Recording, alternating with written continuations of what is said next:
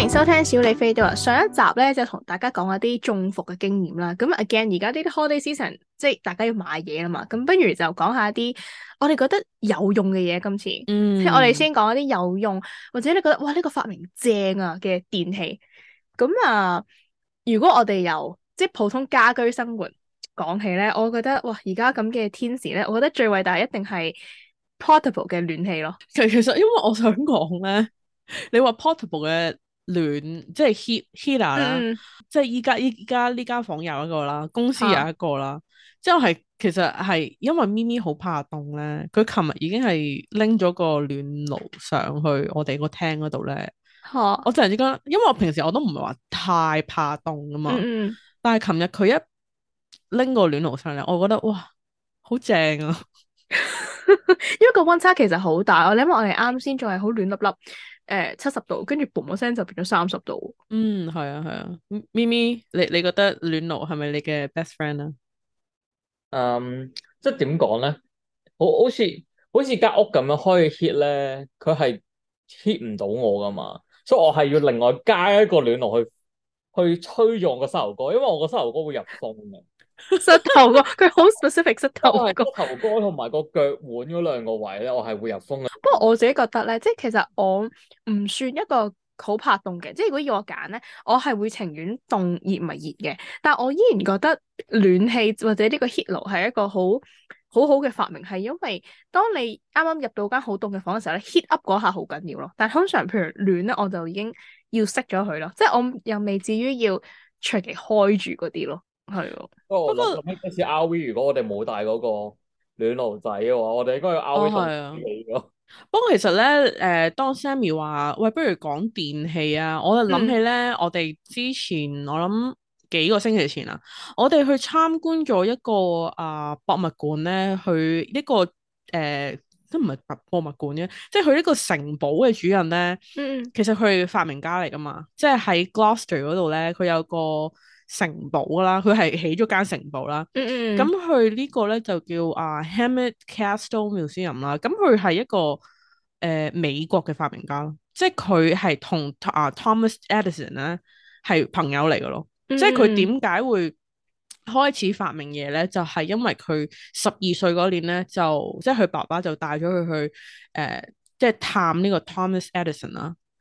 咁佢就係去啟發咗佢去啊發明嘢啦。然之後其實佢係誒一個即係點解我哋會有 remote control 咧？其實係佢嘅誒發明嘅嘅嘢嚟嘅咯。即係之後再有人再即係加多啲嘢或者係再改進咯。就係因為佢，嗯我哋先有 remote control。即係佢起咗個頭。係啊，佢起咗個頭之後咧，我哋因為佢有個表咧，係話俾你聽，哦，佢究竟發明咗幾多樣嘢，即係有專利嘅嘢，係有四百幾項咁樣咯。即嗯係可想而知，佢仲有幾多項係未有未有申請專利咯。嗯，所以我覺得如果大家喺東岸嘅咧，其實可以去睇下咯。咪嗰個打卡都係幾靚嘅。係咪我係啊嗰時都我哋去有去過嗰個，我哋塞個廠啊。係啊，我哋喺 New Jersey 嗰度都有睇過佢嗰個 factory 咁樣，所以係咯，佢真係估唔到喺一個 Gloucester 呢個地方咁鬼入嘅地方，佢竟然有個城堡咯，入邊係因為入邊係真係好靚，我覺得。係佢嘢係我個感覺好正。不過講翻轉頭， 咁啊除咗 heat 爐咁，咁 Ellie 你自己覺得即係平時家居生活之中有啲咩電器你覺得哇好緊要嘅都家居生活其實我覺得雪櫃咯。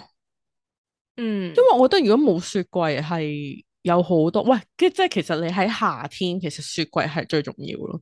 即係你可能冬天，因為我哋住喺波士頓啦，有好多嘢都可能你唔出去擺就係喺啦度，係擺喺個 porch 嗰度咧，其實都唔使點樣雪嘢嘅。嗯，但係夏天我就覺得有好多嘢有陣時咧買餸咧，咁你唔使每一日去買啊嘛。嗯嗯因為呢度啲人咪好中意上倉咁樣咧，即係可係能一星期淨係去誒、呃、買一次餸咁樣啦。之後你係可以 store 好多嘢咯。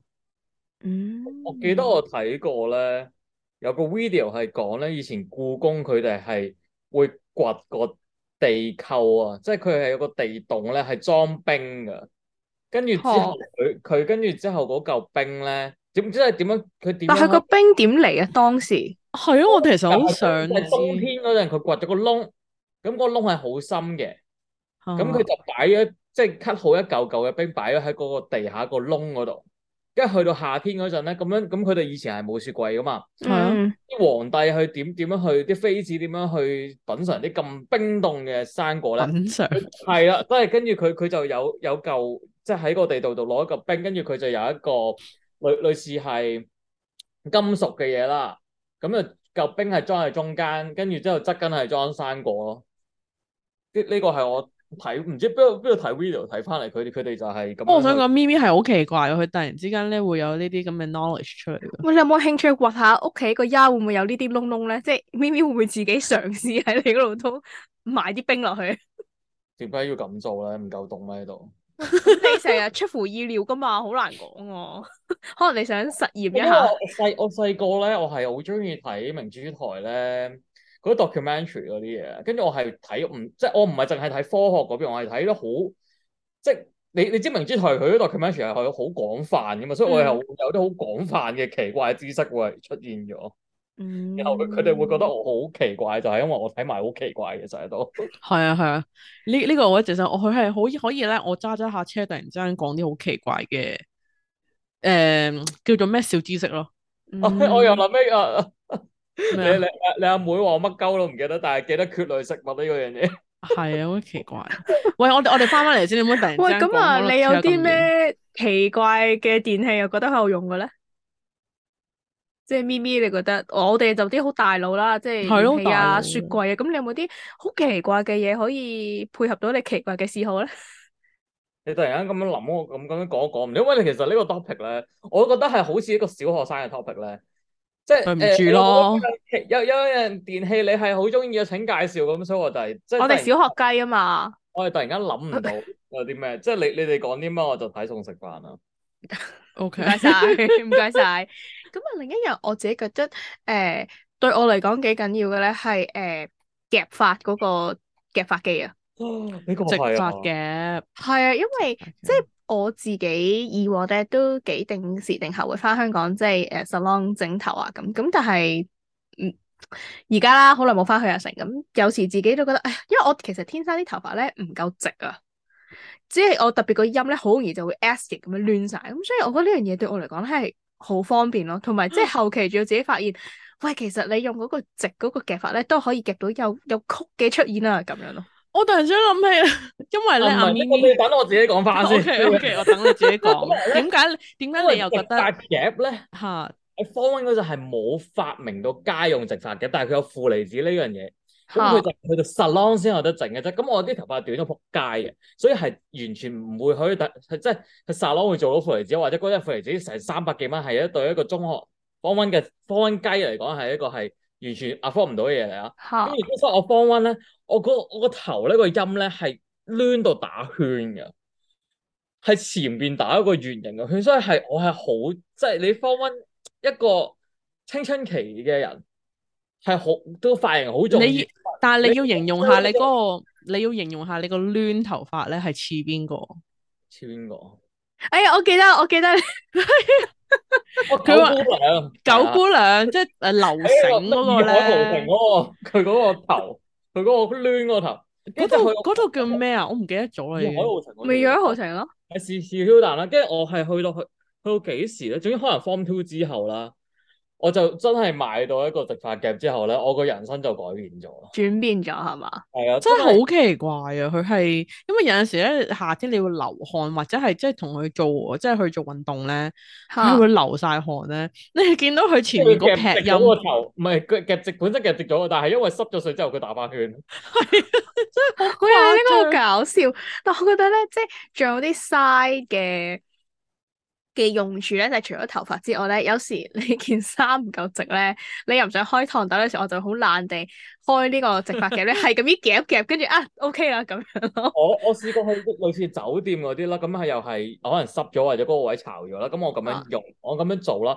但個問題就係、我平時用直髮夾咧，我係會用咗 gel，即係用咗髮泥之後先再夾嘅。咁咪黐住咗落嗰個嘢度咯。係啦，我就冇 notice 到嗰個直髮夾入邊有啲剩餘嘅污垢，咁我就好似係一件白色嘅恤衫嚟嘅，我一夾咧，跟住之後撒即係奶屎啊，即係好似泥膠咁黐咗嗰嗰件恤衫。哦，我就即係你知有時啲誒香口膠喺泥膠你黐咗有個印，仲要你加熱咧，其實你係甩唔你到其實 啦係辣咗落去咯，已經。係啊佢佢永久永久都係嗰度。我最記得嗰件嗰件嘢鋪路嚟嘅，我我好中意嗰件嘢，然後佢就冇咗因為咁樣。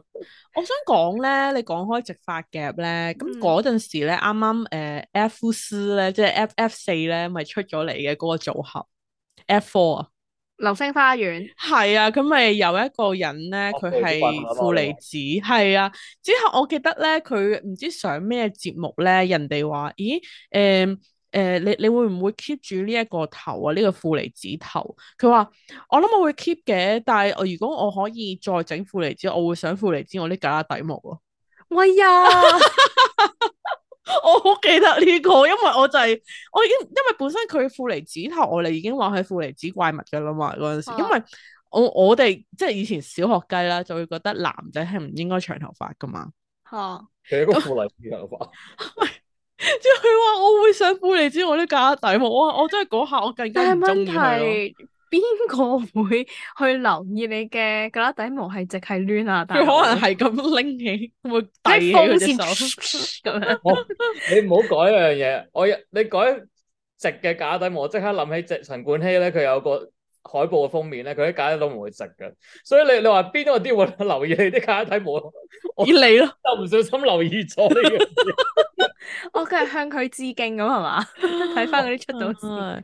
多辛苦啊啦不過你你講開即係誒頭髮，即係整頭髮嘅嗯電器啦。我想講咧，因為近排咪咪買咗個 Dyson 嘅風筒嘛，即係我自己唔會捨得買啦。OK，嗯，我係覺得好好用喎，嗯真、真心好用。因為本身我係諗住買嗰個咧，會即係去好好多誒、呃、幫你整攣頭髮嗰一隻咧。嚇，Air Wrap 嗰只咧，之後咪咪就話誒，佢佢話咩？你都唔會成日用噶啦，你買梗係買風筒咁樣啦。咁係我啊嗰陣時我會覺咁得 A 嗰嚿嗰嚿咩搞嗰嚿咁嘅搞嘅嘢，唔知飛喺車房車房擺咗喺度幾耐，買咗人兩百幾三百幾蚊，完全冇用嘅。即係你佢買電器咧，如果你買太偏門嗰啲咧，佢係喺車房封塵嘅唔係咁，我深信唔係就係電器嘅。如果你咁講，係啊都有好多人係封塵嘅，但係但但係我想講 Dyson 嗰個風筒係真係好用嘅。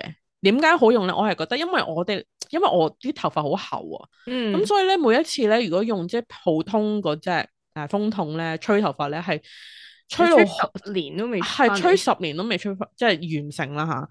但係用用呢個 Dyson 嗰只風筒咧，我諗十分鐘內係搞掂咯。佢係吹得好嗯快咯，好、快乾咯。咁我唔知因為佢啲風集中定點樣啦，但同埋誒冇冇咁嘈咯，即係 compare 佢啲即係傳統普通嗰啲 風筒，嗯，所以我哋要掌聲鼓勵咪咪，掌 聲鼓勵。耶！咪有件事送咗個禮物出嚟。咁仲有咧，仲有啲咩頭髮嘅產品？頭髮我又諗唔到其他，即係電器有幫助啊，或者誒嗱呢個我唔知算唔算電器啊，但係誒、呃即係你話個人護理咧，誒、呃洗面機我覺得都幾好用。啊洗面機即係會洗到我會我用洗面機會洗到出暗瘡，我唔用洗面計洗面機洗面計我諗 depends 本身嗰個皮膚嘅質地同埋你用邊個 product，因為我之前有個 friend 咧，誒、呃我覺得好早期咧就有一款係韓國出嗰只咧係白色毛毛頭嘅，咁我自己嗰只係覺得。哦我唔記得叫咩名啦，總之佢就係、呃白色毛毛頭咁樣啦。咁我自己覺得幾好，因為佢真係可以起到好多泡泡。嗯咁我洗咗，咁嗰陣時細嗰啲你冇話啊好多毛孔擴張啊，或者點樣，你純粹覺得啊洗完幾乾淨啊咁樣樣啦。咁我個 friend 咧就同我講，啊呢隻我用唔到啊，我用完咧佢就好搞笑，嗰啲毛咧係好幼細嘅啫嘛。跟住佢話唔得啊，誒佢咧攝受我啲毛孔入邊啊，佢啲毛咧太粗啦咁樣，跟住我就研究咗好耐，點樣可以塞住佢啲點毛樣孔咧？攝落你冇插秧咁咩啊？咁即即即係除非佢啲毛孔好粗嘅啫喎。即係我個 interpretation，我自己就覺得咁係咪真係你毛孔太大，所以佢即係攝咗佢定點樣啦。咁佢咁樣講咧，我之後自己翻屋企洗啦，我就好認真咁樣研究點樣可以攝到入去。咁但係但你講嗰個洗面機同我我形容嘅洗面機唔同，你嗰隻轉嗰隻，我形我哦唔係唔係獅子頭嗰只，係真係啊你韓國就誒毛毛頭嗰只咯。我獅講子頭嗰隻我未試過啊。係嗰隻字，即係有隻有隻鐵係啊片喺度啦佢一係啊佢有隻鐵音波震動嚟嘅，片嗰只咯，啊哦，嗰隻我會移到三五倉咯。你你嗰隻你嗰隻其實你嗰隻嗰叫咩啊？打圈嗰隻其實我有用噶，跟住之獅後子咧頭打圈嗰個啊。係啊，跟住之後咧，但係用到個摩打壞咗之後咧，我就放棄咗啦。因為我哋係有冇兩，哦試我哋有過兩款咯。我佢就而試家壞自己就係用緊誒細細個橢圓形嗰只咯，好似哦係嗰嗰隻係咪冇毛 F 嗰隻字頭嗰個？嗰個冇毛嘅，嗰個就係即係就咁嗰 silicone 啲膠嘅啫嗰。啲，係啦，嗰只我覺得自己 O K 啦，即係同埋咧，我覺得有一樣幾好啦，就因為我有時懶咧，如果你譬如化咗妝出街，夜晚太夜翻嚟攰咧，嗰只係可以拆得甩咯。係啊，同埋如果唔用洗面機咧，其實我成日見佢哋落眼妝咧，佢咁樣捽法咧，係咪會捽到啲眼紋出嚟咧？即係如果佢冇洗面機嘅時候，我仲咁以為但係咪理咪話論出上甩嗰只啊，唔好捽一隻眼，因為佢哋哇嗰啲嗰啲或者誒唔係眼，即係佢哋除咗眼妝之外，佢啲眼睫毛膠啊咁樣扯化大佬。唔係，啊但係你如理論上你唔 suppose 係捽隻眼噶嘛，即係你係應該壓落去一段時間，跟住係可以掃走嘅。咁但係當然，如果你講緊好重妝、舞台妝，又另一個説法啦。但係我哋啲普通出街嘅，我覺得公平誒、O K 咯，嗯，係啊。仲有咁仲啊有仲有你啲仲咩有啊咩？覺得係 O K 啊？嗯，死啦！我我因為我唔知你係想為分 category 咧，誒冇咯喎。如果咁你大話真集係會個咯，你人仲有個啲咩人覺得係？誒，我覺得啊我覺得第一位就一定係電話咯，智能電話咯。嗯，因為你嗯基本上你依家即係如果唔係要即係錄 podcast 咧，我諗我都唔會用 laptop 咯，嗯唔唔係即係唔會用 laptop，唔會用電話咯。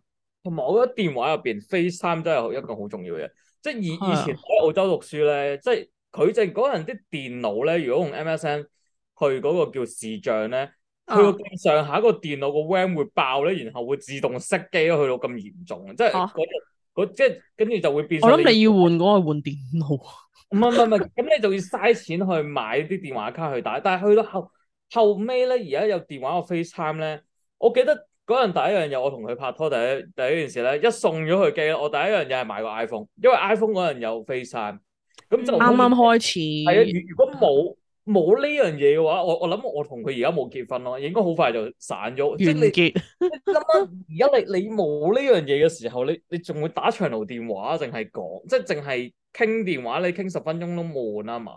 我見唔到爭好遠嘅。係啊，即係嗯你有有電話嘅視像係真係爭好遠。同同埋我而家係真係直情咧，我哋即係誒檢查病人咧，要要用以前有支哦筆仔，係啊， ，telehealth 嗰啲。要誒有有有支筆仔，唔係 telehealth 啊有支筆仔去照個病人個瞳孔啊，收縮啊。哦，跟住我哋而家係唔用啦，我直情直情係攞個電話去照嘅啫。吓， 你你你會見到我哋用個 iPhone 喺度開個電筒，跟住照照個同學，我收 好似收人哋開演唱會咁 咯。sorry，又位係左右咯，但係我哋瞳孔瞳孔係由右去中間開翻開，由左去右唔同咯，好冇？唔知啊。唔係我嗰個你一就你唔一講同話啫攞， 你一話攞嗰個誒嗰個電筒，但係電話我就諗起演唱會。拎起你嘅電話，你哋有冇電話？開咗你嘅閃光燈。啊我哋一齊揈。不過我好同意誒、呃智能電話係一個好好嘅一個發明，即係佢越即係呢啲科技日新月異嘅時候咧，其實佢取代咗好多嘢咯，即係將所有嘢已經係 GPS 咯，集第於一樣嘢身咯。係係啊啊，GPS 咯。 GPS 啊、相機啊、誒、其他功能其實黐咗好多喺入邊，即係就啊算而家你誒誒、呃、運動 Apps 啊，或者好多嘢你可以擺上去咯，咩記事簿啊嗰啲咧，嗯，我記得最初期嗰陣咧，HTC 咧佢行 Windows 啊嘛，跟住之後咧，咁我哋咩 HTC 係電話係啊電話，台灣品牌嘅電話？OK， ，OK，唔因為另外一個知世啊。界啊！突然間，因為佢係行 Windows 啊嘛，跟住之後，但係如果我哋啲 past paper 咧，我哋誒、呃只可以喺電腦度開出嚟咁啊 P PDF 啊嘛，跟住之後我係可以 download 入去個電話嗰度係考試之前，揸住部電話喺度温 past paper，我食佢飯因為又攞埋睇，部電話屙入去屎又咁睇樣，係咯，我隔離啲同學望咗係覺得一件好神奇事，因為嗰嗰個年代好似唔知仲有 iPad 未，好似都未有 iPad 嘅嗰個年代。你咩年代啊你？咩年代？誒嗰陣一恐龍嗰啲，嗰陣咩年代？即係嗰陣有 iPad 未咧？好似真係未興啊 iPad 嘅嗰陣。或者可唔係能你未你流行係咪？但係係你係中幾啊嗰陣時？誒嗰陣 Form Six 咯，Form Six 真係幾歲啊？都唔係好耐之前啊嘛嗯你。但嗰陣有 iPad 未？我都唔係太有印象。真係唔 Annie 知俾啦喎，嗯，喂冇得 air，冇得 air 我呢哋個覺得呢其實個 topic 好難唔得 air 啊！救命真係。因為冇突然間撈到好快啊！做咩電器咧？做咩電器咧？咁樣不過係咯，即係我想講話電話真係一個偉大嘅發明啦，即係基基本上依家，因為我以之前啱啱開始揸車嘅時候，都係要買一部 Garmin 嗰只咧 GPS 咧，哦嗯，插喺個即係窗嗰度嗰啲，即係要要即係黐喺個玻璃係啊嗰、個擋風玻璃度噶嘛，但係依家基本上你電話係可以做晒所有嘢 Oh 啦，因為就就算我而家係俾你聽嗰個路面情況噶嘛嗯係啊。 ，GPS 會噶嘛，即係唔係咁咁應該唔關我電話事，關我 Google 事。但係你都要有電話，即係依家係好普及咯。係同埋我覺得係因為電話嘅普及咧，令到誒嗰啲 data 咧唔使好似以前咁樣係冇咩 unlimited 噶嘛。嗯嗯，即係因為而我家大家太 depends on 呢樣嘢咯，我覺得。同埋，所以你就多人用嘅時候，咁你就唔會變咗係獨大咯。咁你就會嗯變咗，即係好多 carrier 都會誒嚇呢呢個呢個 plan 係最抵㗎啦咁樣，咁你就唔使再捱嗰啲貴嘅電話費咁樣咯。我諗起初頭嗰陣咧，佢未啊，即係我我都唔知係啊，都係 unlimited 嘅，但係佢唔知過咗三 G 嘅四 G 咧，佢就會係貴速咯，係慢到連個 GPS 都撈唔到，跟住 Facebook 撈唔到，乜 Q 都撈唔到，我真係覺得頂。跟住我後後後尾出嚟做嘢，我就轉咗做即係十 G 之後再 unlimited 咯。係係係嗯，我都記得我嗰陣時係十 G 之後先至 unlimited 咗呢度。啊，黐黐 Q 線。如果唔係就完全 用唔到啊，因為大家太 depends 呢樣嘢。咁嚇雖然嗯嗱，我哋講個風筒啊、洗面機啊、電話，仲有啲咩我覺得好偉大嘅發明？電腦咯，即係 laptop 咯，講緊係 laptop 咯。因為仲有啲人係要用電腦嚟揾食噶嘛，即係好似我 laptop 我喺沙灘嗰度揾書，我就係啱啱想講你個你嗰個 homeless，你個咁我就唔 homeless 可以攞個 package desktop 出去揾書。 喂，咁你要介紹你成個係你係誒你要 homeless 介紹 package，一下我你覺個得其 homeless 實都 package 哇，咁佢哋大家都有大家嘅好處㗎唔喎。係咁咁咁咁應該你話奇怪嘅 product，我 真係我嗰個 portable 嗰個電池真係好撚奇怪，加埋個太陽能板一個好撚奇怪嘅，即係正常人唔會買，但我係每一日用緊。誒、即係我我我可以即係因為佢配合太陽能板嘅關係咧，我嗰嗯個電池咧係全日可以 run 到啦，即係佢唔會因為你差完兩個。兩部電腦或者三四部手機之後，佢就會完全冇電，因為我個太太陽能板係不停咁接收電源。嗯嗯，之餘咧，我而家係有個電動單車啊嘛，跟住之後我唔需要唔需要喺我架車度攞個電動單車出嚟插電，我係攞個 portable 電池入去我架車嗰度叉我個電動單車，所以我係好 Q 方便，我覺得嗰、個嗰、個電池對於我個我個生活好有好有幫助。因啊為我想講係係佢佢有係，保障。因為我想講佢係誇張 到，因為佢之前即係要讀書啊咁樣啦，但係佢嗯又要跟住我出去玩啦，係即係譬如譬如我哋喺 New York 嗰個要車去。尾箱，唔係車尾箱，個客乘後座乘客位喺度玩玩電，唔係玩電腦，用電腦去用個 portable 叉住。係啊，之後因為佢係誇張到我係去沙灘咁樣，咁會坐嗯成日噶嘛。係佢係用嗰個 portable 加埋呢個太陽能板咧，係無限循環啲電啦。之後因為我哋要我記得我哋有去 Kaya，佢嗰次都係咁喎。唔係我我唔係我去我去卡一同埋去誒、呃浮啊，我去漂浮都係攞住部電腦去睇戲，跟住發覺係睇唔到啊。因為反光啊，唔係反光同埋太遠啲聲聽唔到。嗯，所以因為我哋我最記得最好笑就係我哋去沙灘咧，每一次我因為我哋要即係有 data 要收要要收到即係上網啊係嘛，咁我哋唔可以坐得太入啦，咁我哋就坐喺門頭，即係嗰啲人哋即係斜路嗰啲位咧。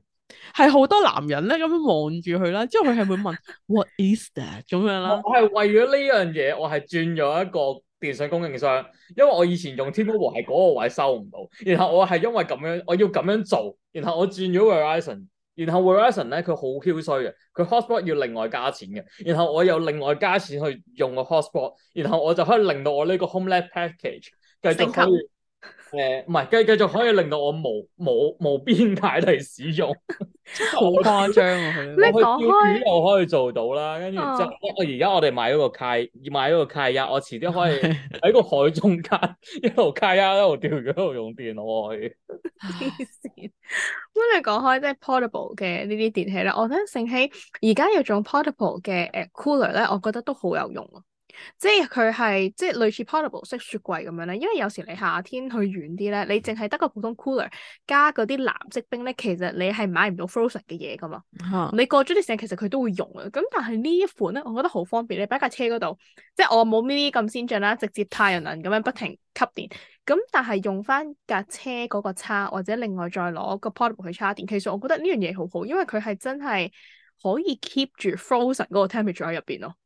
我即係有你係個 portable 雪櫃，係然後啊，佢燒咗我架車嗰個 fuse 咯。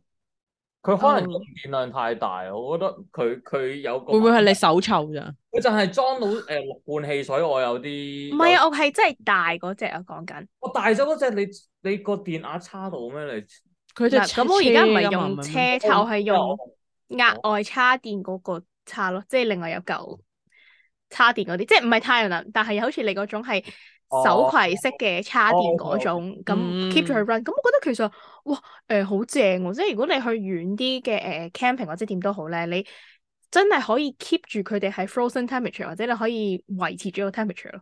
因為呢個你開山你唔會影響，其實佢雪櫃咁啫嘛。但係你 cooler 嘅話，你一開就會走住一橛嘅嘅 temperature 走，所以呢樣我覺得嗯幾正。 camping 係真係用呢啲，或者 RV 佢哋又用呢啲，啊佢真係你，如果你係去三日兩夜嗰啲，你真係冇冇呢款，都都好似係近幾年先有嘅，其實呢只係算唔算係？我諗係喎，即係最近我就有發現，跟住我就哦 OK 喎呢個咁樣咯。唔係應該話我哋應該話近幾年我哋多咗 camping，我哋就留意咗呢啲，可能一直都嗯即係我哋唔知道。不過你講開 camping 咧，我覺得誒、呃 Mini 買咗嗰、個即係嗰個電嘅暖蛋係好好用咯，電哦嘅暖蛋，啊係插要插 Sammy 電，你都就惠過㗎，有嚿有嚿誒 s i p 嘅咧銀色㗎，你有即係唔問使再用唔到。你有問過我嚟拎嘅係㗎，有可喂，能你佢幾百樣嗰啲保溫保熱， 我點記得咁多樣佢啊？佢除咗佢係爭在未未之外未呢未用火嘅咋，係啊，揸佢住除火把行可以充電之外咧，佢可以轉做誒尿袋去插電話㗎，佢係幾個用途嘅，同埋可以變電筒㗎嗰個。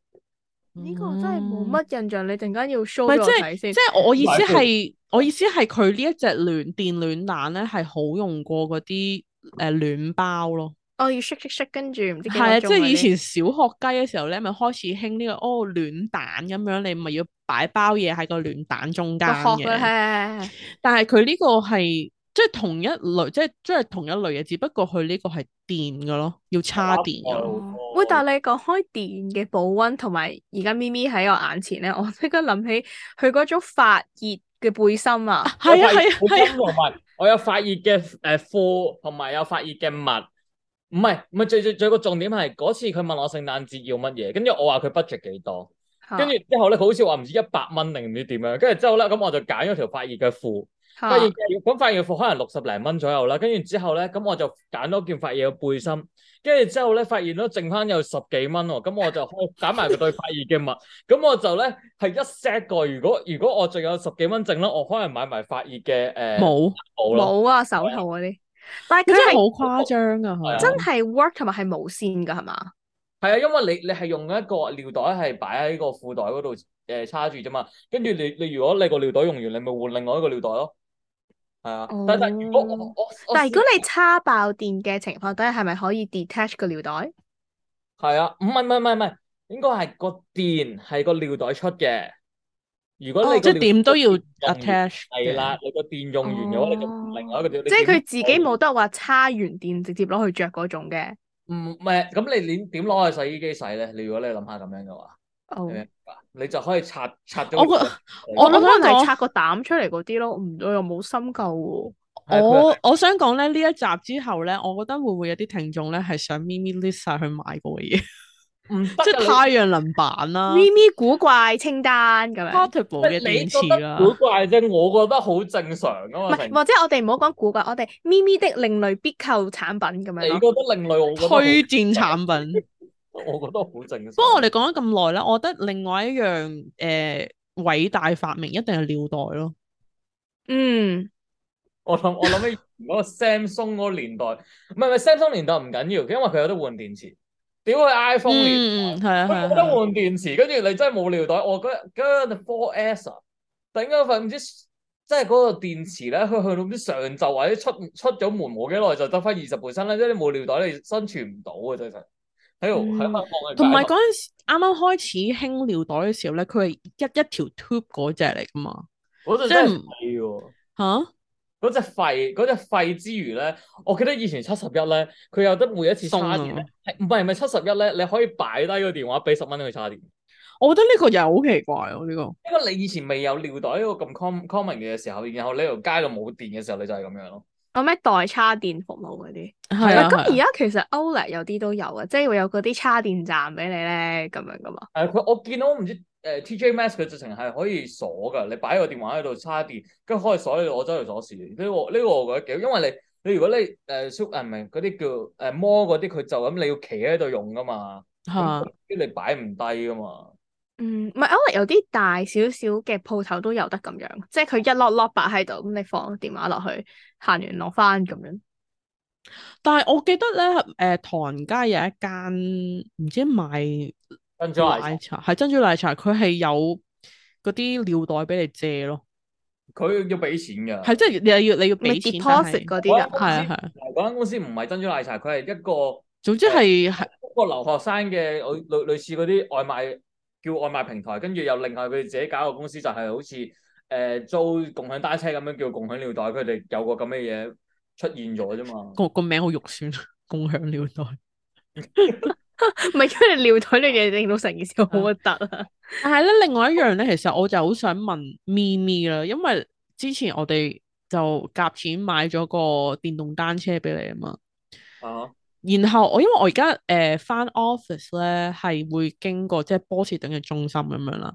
啊我係我諗十居其九，可能十個人踩單車咧，基本上係可能有七個或者八個人咧，佢係電動單車或者係電動嘅 scooter 咯。因為第一樣嘢你你冇咁嘅體能咧，你係上唔到車嘅。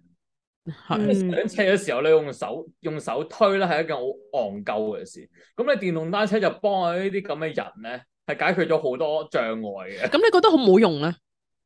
誒，好難講，因為我嗰個唔係最最好嘅電動單車，因為喂，等陣先，等陣先，等陣先，less than a minute 咪 save 咗先咯。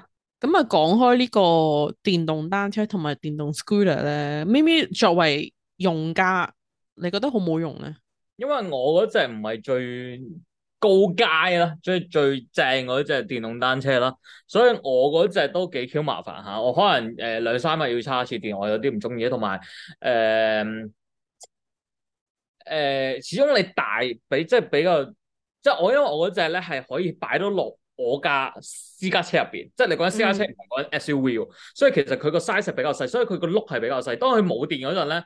我真係要用實用用腳踩嗰陣，我就撲街啦，因為佢係比其他正常大碌嘅單車咧係嘥好，係一嚟佢重啦，佢因為佢電動單車，啊嗯二嚟佢個碌細啦，我係可能人哋踩一個圈咧，可能行行我三倍嘅路程咯，跟住我係好啊嗯啦，然後咧佢去到一個點咧，我直情放棄啦，我就推我單車啦。哦，如果即係你係戇鳩嗰個，係我就係戇鳩喎，因為真係太重啦佢。但佢係你叉一次電，佢可以行幾耐啊？兩，我唔我唔知可以行幾耐，因為我冇試過咁樣去即係長長距離咁樣用啦。但係嗯，我嗰個就可能我因為同上我點解會買呢個嘢？因為我翻工喺市中心，咁我間醫院咧，佢嗰個停車場咧就好 Q 貴嘅，咁就可能講緊成三十八蚊一日咁樣。咁所以我嗯就買去另外一個地方，咁就誒誒呃一百蚊兩個星期咁樣啦，跟住之後，所以我就要踩單車，唔係佢都係 short 嘅，但係我要踩單車翻去，所以其實個距離唔係好遠，即係可能六分鐘左右嘅啫。但係我可能要兩三日我就要叉一次電咯。咁咁其實嗯佢咁樣，如果你六分鐘車程嘅話，其實佢嗰、個嗰、個電池唔係 last 得好耐啊，因為可能我嗰個品牌唔係我我揀嗰只唔係最勁嗰只，可能最勁嗰啲可能人哋 New York 攞嚟送外賣嗰啲，可能玩到一日咯。咁係啊係啊，你咪咁樣係言好外之音要換車啦。 唔係唔係唔係，我我冇理佢係嘅。換車咁簡單，我我直情係想轉 scooter，因為因為因為誒、呃 scooter 嘅話，我每次拎出嚟我唔使咁重，因為我唔係擺架單車喺個車尾嘅，我係擺架車入邊，所以我每次扯出嚟咧，好似扯得人哋嗰啲上山扯隻豬出嚟咁咧，跟住又棘住晒嘅，跟住成撚出嚟，跟住之後我係 valet parking 嚟噶嘛，跟住嗰啲 valet parking 嗰啲友咧，企喺我後邊望住我喺度同架車去掙扎。即係望住喺度車轉車咁樣，係啊係啊，跟住之後食勁戇鳩，跟住之後誒、哎我講緊咩啊？係啊，我我就想轉 scooter，佢 scooter 又方便啲咯，同埋誒電動單車有一樣嘢咧，誒、因為你有有中國人送外賣嘅時候咧，就會發明咗一個 portable 嘅電池，放一個電動單車裝喺入邊咯，即係你可以車尾其實加個 portable 電池啊可以啊即係你個你個 shopping list 可以加樣嘢啦又。但係個問題，我唔係嗰只，我我唔係佢哋嗰只 regular 嗰嗰只單車 size，我係後邊係我淨係連裝電視個位都冇嘅。如果我擺一個裝電視嘅話，我係塞唔到我架單車入去我架車度，所以係有啲困難嘅我呢樣嘢。即係如果我 fit 到我架車嘅話，就做唔到嗰樣嘢。我做到嗰樣嘢嘅時候，我又要整咗個架，跟住會搞到好多嘢發生咯。咁我又費事我搞咁多嘢，咁就算我都係代步啫。再再再搞唔掂，我咪坐翻 s h u t 咯，又唔又唔使錢嘅 s h u t 嗯，咁但係我都係最終問你，你覺得好好唔好用咧？即係好佢用講咗咁嘅，耐，佢 我都係講未答你咁耐啦，屌！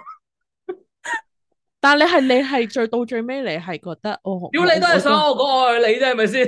你問我我愛你，你明唔明先？你明唔明個問題？我講咗咁耐，啊，OK OK 我冇 OK 用 OK 啫，。愛唔愛我啊咁樣？冷靜 OK，啲，冷靜啲，冷靜啲啲。冷靜啲，誒、唔係因為我想講咧，New York，因為我哋我成日去 New York 啦，我係見到嗯係基本上所有人都係電動單車咯，係啊，即係唔係電單車，係電動單車去送外賣咯。方便啲，可咪咪話好方齋便上車落車呢唔係啲，佢哋誒，佢哋而家誒 New York 轉晒 Amazon，即係 Amazon 送貨全部轉晒用單車啊嘛，因為佢哋 New York 太窄啊好多位，咁如果你冇電單車你拉貨嘅話，你真係好似大陸嗰啲三輪車咁樣拉牛喎，真係點拉啊大佬？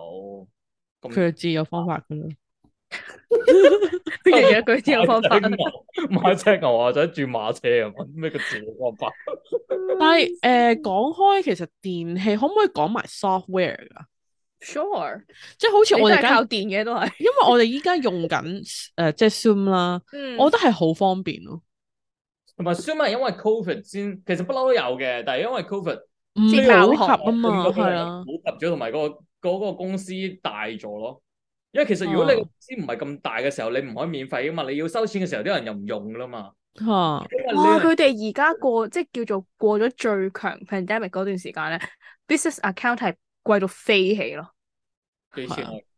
因為我哋以前誒、呃 pandemic 時候咧，我哋係有 business account 噶嘛，即係所有 manager 以上都有 business account，咁你就 unlimited 嘅時間通話啦。咁但係過咗幾多幾多幾多波之後啦吓，佢又再加咗個價，跟跟住公司話唔得啊，太貴啦，而家要 direct director 級以上先至有 business account 咯。因為我想講咧，佢除咗係 business account 啦，佢係佢有 Zoom government 咯。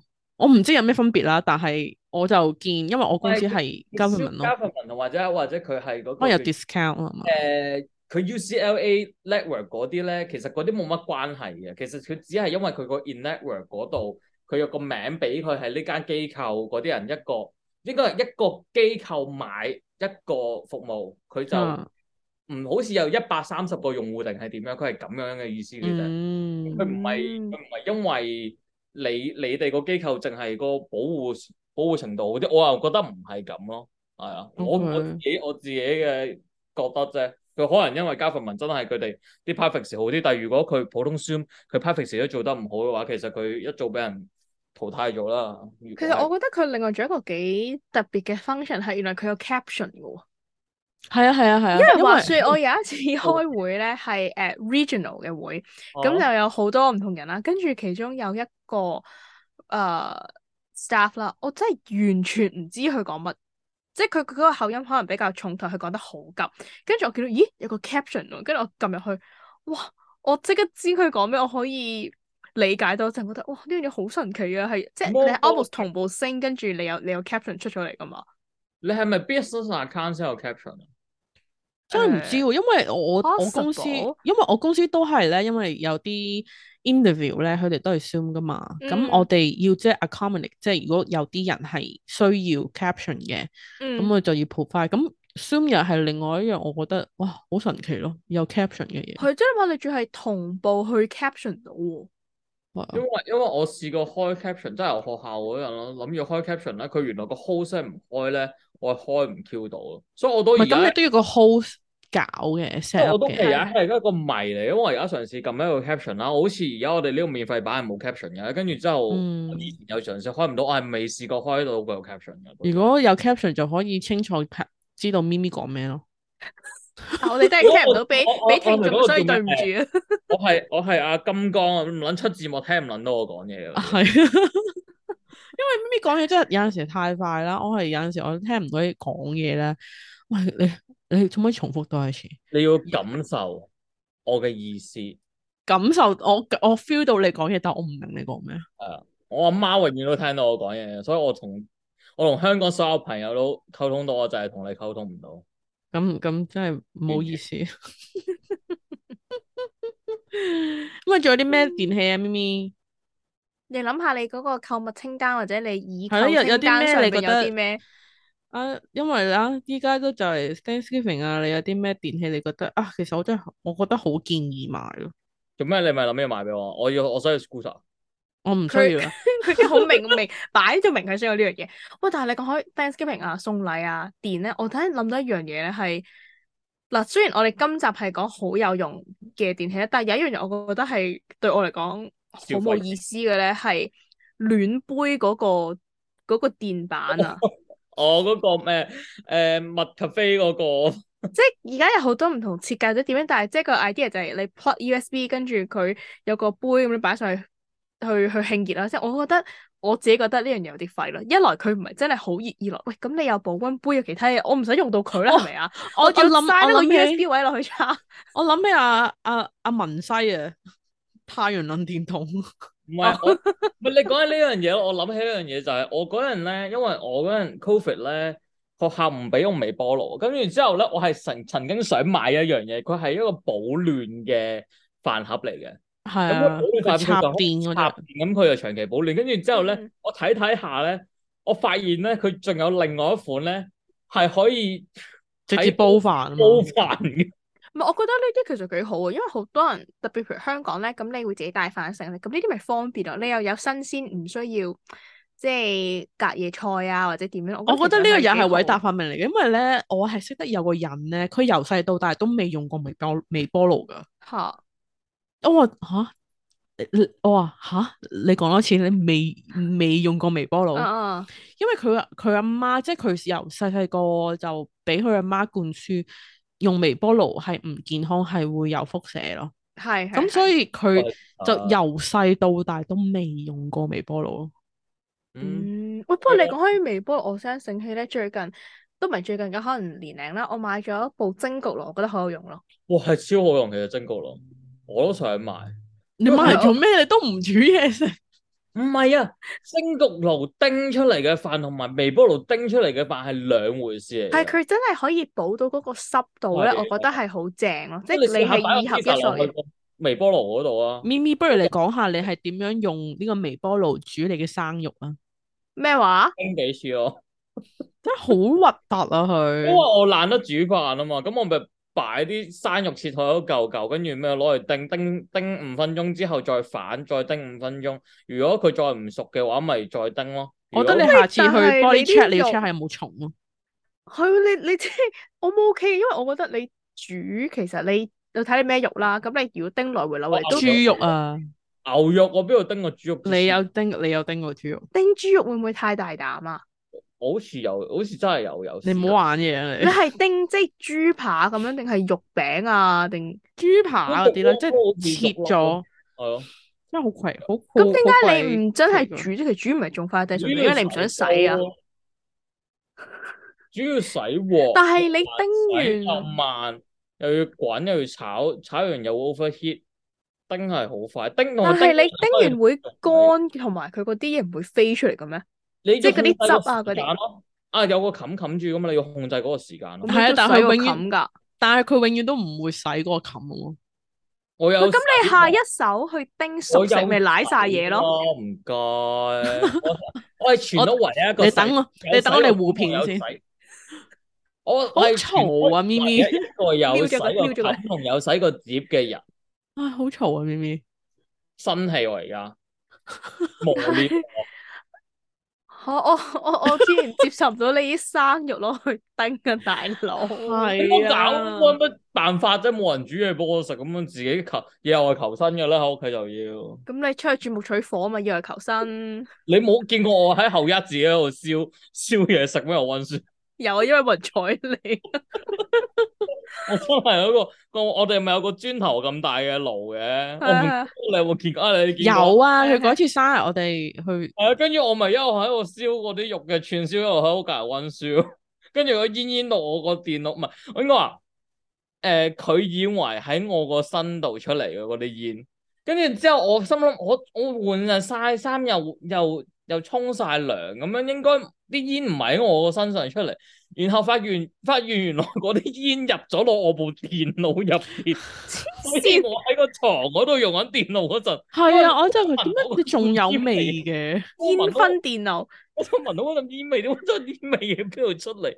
佢好危係啊險啊，大佬佢！滲咗我個部電腦入邊，我唔佢知真係佢好奇怪啊！燒燒散咗嗰陣味，我好啊辛苦真係。救命啊你 呢個！喂，但係我覺得蒸焗爐真係正啊，入入手啦，唔好再叮生肉啦，求下啊你。聽到都覺得唔啊衞生。生。蒸蒸個爐上有焗爐咁大，好似大嚿。喂，但係佢個 capacity 好高喎，但係問題係，我哋屋企應該冇冇地方。掉掉你老豆個焗爐咯，跟住之後擺喺上面咯，跟住令到個 island 更加冇位咯，冇咁啦啊呢啲你家事自己傾掂真係好佢大啦。嚿，真係好似以前嗰啲誒，以前落牛龜大大電視咁大嚿啊！蒸焗爐呢單嘢真係。 嗯但我自己就覺得佢真係好好用咯，因為咁你好多咁你嘢咁可你覺以得擺上去 air fryer 好唔好用啊？佢可以取代埋呢樣嘢嘛？因為係啊即係佢有埋呢啲 function，咁所即以係我應該就係掉咗個 air fryer 先。嘢翻嚟都唔拗位啊！蒸焗爐，咁你擺喺邊啊？你蒸焗爐而廚家，房咯。你廚房邊哦度但有係廚房已經冇位咯。有啊，我 replace 咗個微波爐啊。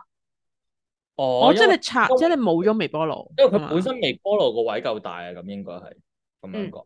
嗯係我將佢 replace 咗微波爐，咁我因為我哋個個微波爐係我哋嘅抽氣扇噶嘛，係啊，連係係連埋噶嘛，哦即係佢上係邊嗰隻係上邊嗰隻咯，嗯咁所以我哋就冇得 r 咁你捨棄其他電器咯，因為我覺得佢我一抌部咗個嘢雪可以。櫃 你人我哋啱啱啱先先話好有講話用，雪櫃好有用，偉大發明。喂抌抌咗咗個暖爐暖爐個去去啦啦，抌咗個暖爐去啦。唔得，你咁樣我暖爐會死。我哋我哋今日好冇好冇營養，但我哋冇營養都捱到咁耐喎，啱你今日啱啱先講呢話，個 topic 啱啱先講話雪櫃好有用，之後呢一個拆台席即主刻持就話掉咗個雪櫃去。 你本身呢個 topic 都冇營養，小學雞 topic 你要揾我嚟講。嗱，我哋決定嚟緊兩集由咪咪去決定我哋嘅 topic，好，我哋躺平。如有果呢唔啲我我我我啲港女嚟㗎，我只我只可以 s 誒 ban 意見，但係我唔可以 suggest 嘅。垃圾咯。我唔中，我唔想食呢嘢，但係我唔會俾意見，我想食咩嘅。咁你想食咩啊？我唔知啊，但我唔想食你咯。唔好，我唔想你講嘢唔食，唔食，唔食。咁我哋咪要開一集港女行為俾咪咪講啊？咁唔係講錯啦嘛，我哋已經。咁應該冇你份啊嘛，嗰集係嘛？咁我哋咪有 include 啊，埋你有先佢用佢啊有講佢啲朋友喎，好似係有。哦，我唔記得咗。哦，佢嬲鳩咗我嗰單，我記得啦咁樣。係啊，係啊，係啊，即係你你佢佢嬲完嬲咗你一我個搵完你月一個，月都唔知咩事嗰個，我我記 得係因為我有近排有聽翻，我有份講嗰啲，我有我要聽翻我有幾口齒不清，去作出改善真。係咁你要聽多幾集啊，咪咪。我我聽我聽晒我所我我要我有講嗰啲啦已經，同埋個問題係因為嗰、個你哋個 title 冇擺係邊個我有份有講咧，我要憑我記憶，然後你知我記憶幾渺小噶啦，跟住之後我要憑我記憶編幾 O K，我我我接受你嘅意見，我會加翻你個即係個我嘉記賓得名。你話括弧，跟住態度照舊。咁啊，仲有啲咩嗯電器啊？我覺得其實 so far 講咗，喂，如果你好行嘅咪燈咯，咁但係呢啲有 Thomas Edison，係啊，但係呢啲好太行啦，我又諗到其他好特別嘅嘅電器，我搭覺得我已 lift 經哦咯，lift 咯，算唔算 係？ 我有個 portable 嘅，唔係 portable 嘅，我係有個係按嚇死頸我啊！喂，佢講 lift，跟住你有個 portable 啊，但係係啊我 portable 嘅 lift 啊我按按頸嘅按摩器咧，我按晒成身咧係好用過按摩儀咯，因為佢我可以集中淨係按某嚿肌肉咯，我好中意嗰嚿嘢。嗯，呢係啊，呢一個我可以證實，因為佢係每一晚我都用啊，我買咗佢係啊每佢一終於有晚都啲用講出嚟唔係奇怪，係正路 嘅嘢。因為佢呢一個佢都有介紹俾 Alfie，我記得嗯，係咩？我有介紹俾佢，我唔記得。有啊，我就咁鬼奇怪，你無端端同人講嗰啲按摩器，好奇怪。因唔為佢係奇怪啊，係有 用嘅。咪咪因為話，係因為你嗰啲按摩槍你要揸住噶嘛，咁你會震到自己嘅手背嘛。嗰隻你就咁擺隻腳上去咧，因為佢係按頸噶嘛，本身落嚟。咁你就咁擺隻上腳上去咧，係咯，按小腿、按大腿、按腰啊。咁你如果你係真係按摩椅嘅話，其實你按個肌肉唔集中或者唔夠力噶嘛，但係你嗰嚿嘢咧，你可以用你個體重去壓落去控制個力度咯。嗰部嘢承受嘅壓力都幾大。係啊，我成日我諗我， 當我當我瞓喺度躺平，然後我條腰壓上去，即係基本上我有一係半 dead 嘅 weight 人喺上邊嘅時候，一個五十幾磅，佢 expect 你一個頸嘅時候，一個頭嘅可能十磅嘅力，點解佢仲可以捉到同埋未燒？我覺得佢真係好叻啊！佢仲但可係以佢知會 overheat 咯，即係佢哦 overheat 佢就我會自己覺得佢停會咗嘛。停，佢佢會停，但係我佢仲未死嗰下，我真係覺得佢好勁，但係你唔多好謝諗哦住挑戰佢嘅極限啦，啊咪咪。多謝。因為爆炸我驚有一日。嗯仲有仲有啲咩啊？我我諗我哋都講得七七八八啦，係嘛？我覺得值得 highlight 嘅係咁上下啦，其他我覺得佢只不過做翻佢應有嘅 function 咯。即係可能啲好 random 嘅，可能誒誒榨汁機啊、誒破壁機啊，成嗰啲，我覺得係咩叫破 OK 壁啫？即係可以誒、呃加熱埋個 process 噶咯，即係直接抌晒啲落去可以爆出嚟煲湯啊、整豆漿啊嗰啲咁樣咯。即係佢係 more advanced than 就咁一個攪拌機。咁勁！我即刻諗起靈芝爆子嗰個破壁機乜超嘢。唔係，即係你譬如你 抌哦因為個啲米誒，雪嗰個樣出現啦，靈芝包子，即即係係佢唔係淨係普通豆漿機，咪你抌啲豆落去加水，咁佢就會誒嘟嘟嘟跟住會煲埋。啊破壁機係 in general 好多嘢都得，譬如誒講緊係你抌條煲湯嗰煮啲啊落去，咁加好晒所有嘢，佢都係可以直接已經發熱搞晒所有嘢出嚟咁樣樣一 set 過咯。哇！我發覺我有個 friend 咧，好撚中意買啲無撚聊嘅電器啊，咩光波爐啊、麵包機啊，即係嗰啲港女我想講麵包機，我哋屋企都有，咧，係咪喺嗰個 garage 啊麵包機買翻嚟有冇用過？係係一次都冇用過，冇一次都冇用過。咁你買翻嚟做咩啊？戇鳩。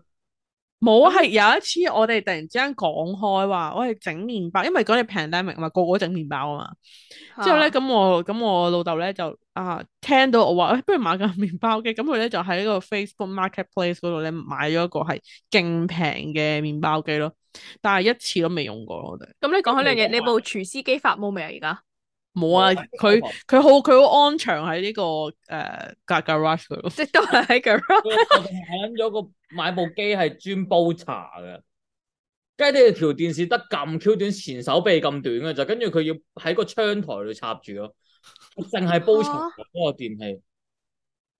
喂，我我想講咧，你講好開啊你你啱啱講話你個 friend 咧好中意買啲冇用嘅電器我都我到而咧，家都唔知光波爐係乜撚嘢嚟嘅。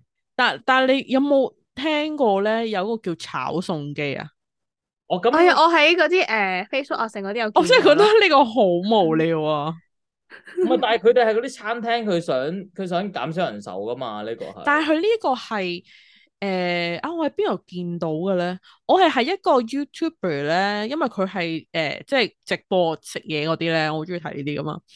佢係韓國嘅 YouTuber 啦，佢係買咗一個咁嘅機咧，佢係好似你啱啱講話咩擺條魚落去啊，即係擺晒啲材料落去。嚇嚇嚇，佢又係好似炒餸咯，真係擺啲西芹啊，擺啲肉啊落去之後咧，你撳一個掣，我你想點樣煮，佢就炒咯。但係如果你貨呢啲係真係成可能貨大醫院或者大型食堂，佢哋如果有呢啲 product 嘅話，其實真係幫到佢好多。你諗下，佢一次過可能轉成千幾人送，你幾多個廚師住啊？如果佢冇呢啲嘅話，佢好難做到一個哦我明，但係佢呢個 YouTuber 佢一個人住，即係我覺得啦。佢而家一個人講啊緊呢住樣應該係家用嘅，係家用叫自助炒喎，佢仲係好 high tech 嗰啲咧，係有好多個唔同嘅 function 俾你撳喎，但係佢個作用都係炒炒餸嘅喎，然後佢隔離就係一個爐嚟咧，喎， 你反而自己仲要之後洗好多嘢咯。係啊，我真係所以我覺得嗯即係呢覺得個呢個先係係重點。最廢嘅發明咯。唔係你有冇？睇先，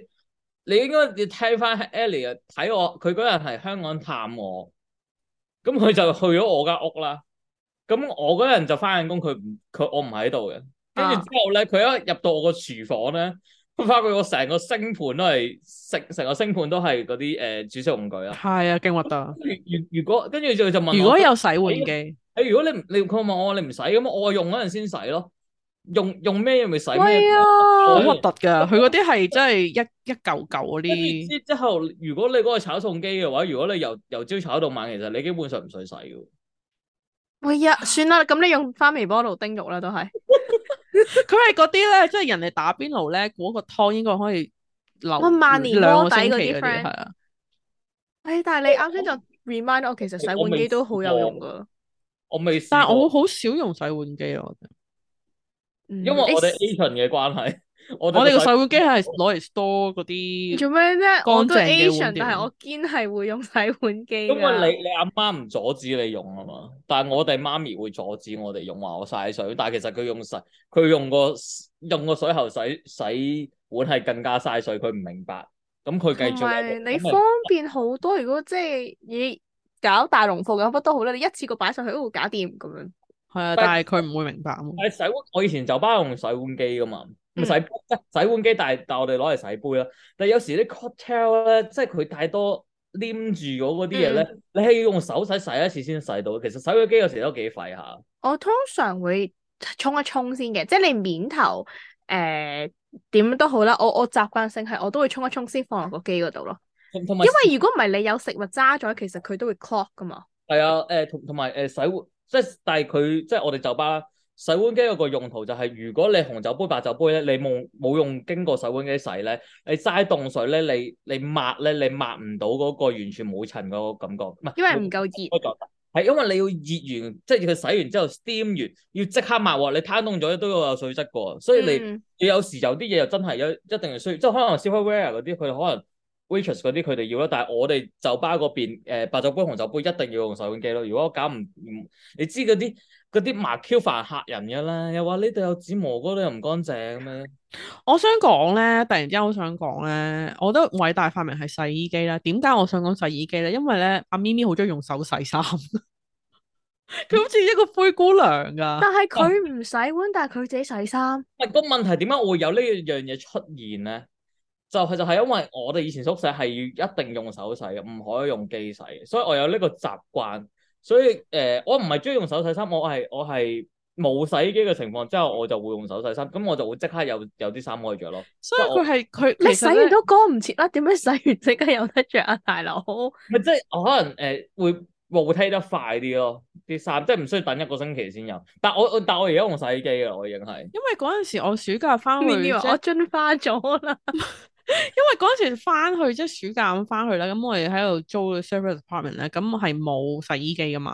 啊哦，之後咧，佢係拎埋嗰個係咪叫個桶 啊盤個盤。個盤，跟住之後一路沖涼，一路踩住啲衫喺度，一路踩， 好似嗰啲阿嬸咧，人 哋喺度踩衫嗰啲，唔係嗰個村嗰啲村民啊，用係隻腳佢係踩喺爭度條河㗎踩咋衫，係啊，佢爭有條冇河頭啊。巾啊 佢？跟跟跟住之後就誒、呃我哋仲有個天台，跟住係晾上去咧，跟住又扭唔乾淨，喺度滴晒水，滴到人個天台成，即係每次人啲人經過都係滴晒水咁咯。但係真係好好笑，因為嗰陣時我未同佢即係所謂嘅同居過噶嘛。嚇！佢佢攞埋個桶過嚟咧，唔係即係攞埋個盤翻嚟。我我我真係好覺得我我嗰下其實我我想係講，車胎咁大個個重點係，即係人哋嗰啲誒餐廳嗰啲洗碗姐姐咁樣嗰啲咧，嚇嚇！佢係爭在係未係爭條河咯，但係但係嗰你間嘢本身自己冇洗衫呢個 service 嘅哦啊冇啊冇啊，好似冇啊，佢要佢要落街落街但係佢佢昂你晒啲嘅 super s u p e r m a n 你冇乜 storage 啊嘛，你你諗下，同埋你就係嗰度住兩個月，你帶幾多嘢去，你要帶翻幾多嘢走啊？咁你如果你帶成帶成即係一個星期用嘅衫，你帶好嗯多嘢過去喎。唔係，咁如果我意思咪就係話，可能佢會有呢、個誒 back 叫誒磅洗嘅服務啊，嗰啲咁樣咯。你俾啊咩啊？嗯，俾啊，唔所以緊所以要，咁就啟發到你呢樣嘢。係啊，所以所以我就永遠就霸咗天台嗰個曬晾衫個位，係成棟 surface apartment 得一個晾衫位就長期俾我霸住咗嗰兩個月。咁人哋點算啊？我嗰啲鬼佢唔佬會理噶啦。自己啲鬼佬就自己自己嘅事咯。因為我每個 每一日定時我就會洗完衫八點鐘晾晾翻啲衫，跟住就定時收翻啲衫，所以嗰個位永遠都係我。但係你香港浪，哦都 OK 嘅。因為佢係天台嚟嘅，真係好大風啊！佢嗰個天台，哦，因為你咁講，我就唔我覺得乾衣機都好用啊，因為即時就乾晒，或者有時你純粹想烘乾某啲嘢咧，殺菌你都可以抌落去揈噶嘛。我好似我我而哋家咁咯。我哋以前宿舍咧，乾衣機係咩情況先可以用咧？我哋啲誒校服、體育衫，如果乾唔切先可以用乾衣機，所以我哋係真係灰姑娘嚟㗎。呃誒、哇，幾驚你話上完 P 堂，因為汗臭攞入去焗啊！唔係唔係唔係，啊誒我覺得你真係絕對諗做得出係㗎做。咗咩咩情況可以用洗衣機咧？誒、洗被、洗床單呢啲咁大型嘅嘢就可以用洗衣機。誒、跟住或或者或者啲乜嘢咧？誒、有時太太大桶衫，你啲樓，因為佢係好賤格嘅。如果你滴水滴到樓下嗰層宿舍咧，樓下嗰層宿舍會會上嚟屌你哋咧，屌完你哋之後要扭乾，但係我哋永遠都扭唔乾嘅嘛，啲小朋友嚟嘅啫嘛。跟住之後，佢哋後尾就話你可以你洗衫可以洗，唔係唔可以用洗衣機，但係你可以用嗰部洗衣機嘅揈水哦功能。係怕咗你哋，啊，因為因為你點樣扭，有時有啲但都只誒係揈水同乾衣機始終有分別㗎。唔係唔係啊分開兩部嘢嚟㗎，分開兩部嘢嚟㗎。嗯，啲係乾誒揈水功能，佢可以分開 separate 咁樣用嘅。跟跟住之後，因為你尼龍質地嗰啲，好似波衫嗰啲，你點樣扭都係滴水嘅，因為你如果你唔係揈嘅話，因為佢所以所以咪咪呢個灰姑娘嘅身份咧，係由細訓練到大，佢係爭 在誒，佢係與生俱來嘅，佢係佢係爭條河啦，爭條頭巾，同埋佢未唱散歌啦。如果我都我都話我喺 camp，我試過喺海邊沖涼咯，我有咩未試過而家真係唉。真係真係好好好笑咯，我真係覺得，所以我突然之間，哎呀，洗衣機其實都係另外一個我我我對佢嘅印象嚟。嗯，講咁啊完，越 越我越嚟越立體咯，我個形象。真係好好笑咯！野我人唱咁我有一山歌個啊，真形係象。我哋要再諗其他啲 topic，令到你成個 image 更加更加立體係嘛？ 啊立體，一個垃因圾。為我我哋有個聽眾好中意聽咪咪㗎，其實然後點令名，咪我咪去咗邊？跟住係令啊我個形象更加幻滅。冇可唔可以可唔可以灰姑娘頭巾同唱山歌？你中西合璧啊！呢個完全係 貫穿中外咁。咁啊，我諗啊係咁多啦，係嘛？我哋都冇乜嗯其他電器可以繼續兜落去㗎啦。冇啦，我哋好努力啦。你個講其他天啦，我繼續都有嘢可以插佢咁啊！你睇下你有冇嘢講？我唔你有需要啦。我哦我需哋要好努力噶啦。嗯我哋好努力噶啦。咁啊，希望大家中意我哋今集咁無聊啦，冇乜營養啦。咁啊，如果大家有任何意見咧，不妨喺我哋小李飛刀嘅 Facebook page、Instagram、YouTube channel 留言啦。繼續支持我哋自家製作，subscribe、like and share，咁就唔會錯過我哋最新上架嘅集數噶啦。我哋下一集再見啦，拜拜。